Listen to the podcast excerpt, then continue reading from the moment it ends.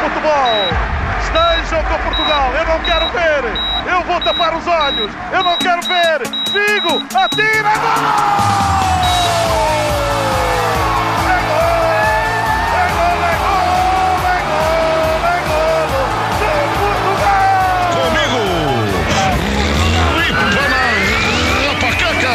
Com ele fazíamos a festa do futebol.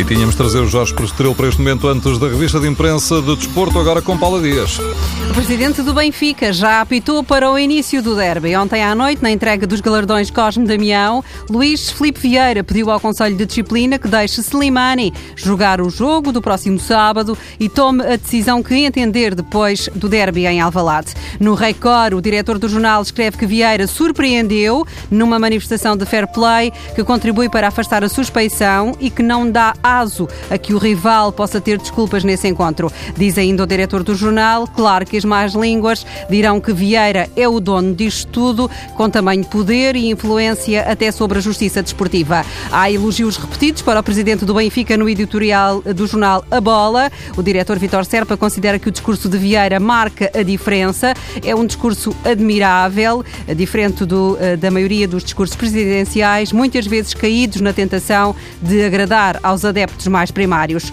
O diretor da bola também fala nas mais línguas e diz que haverá certamente quem diga que este discurso é hipocrisia ou habilidade política, mas Vitor Serpa escreve que se trata de uma afirmação sensata e elogiável, contribuindo para um ambiente de sanidade no futebol.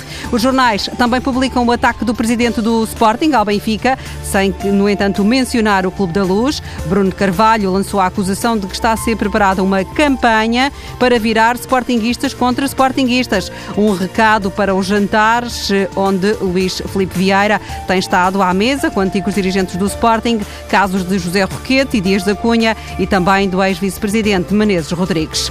Antes do derby de sábado, os rivais de Lisboa ainda vão hoje a jogo. Os jornais anunciam que no Sporting Adrian não viajou com a equipa para Guimarães e está fora do encontro. No Benfica está um, pronto para jogar Renato Sanches, apesar do risco de ficar de fora do jogo com o Sporting.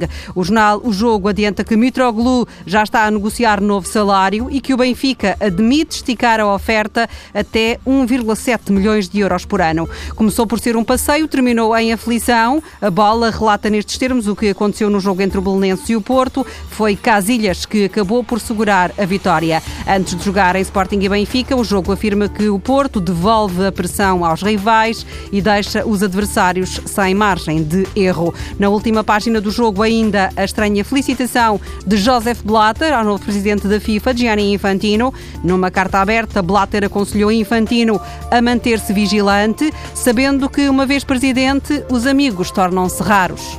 Paula Dias com a revista de imprensa do desporto.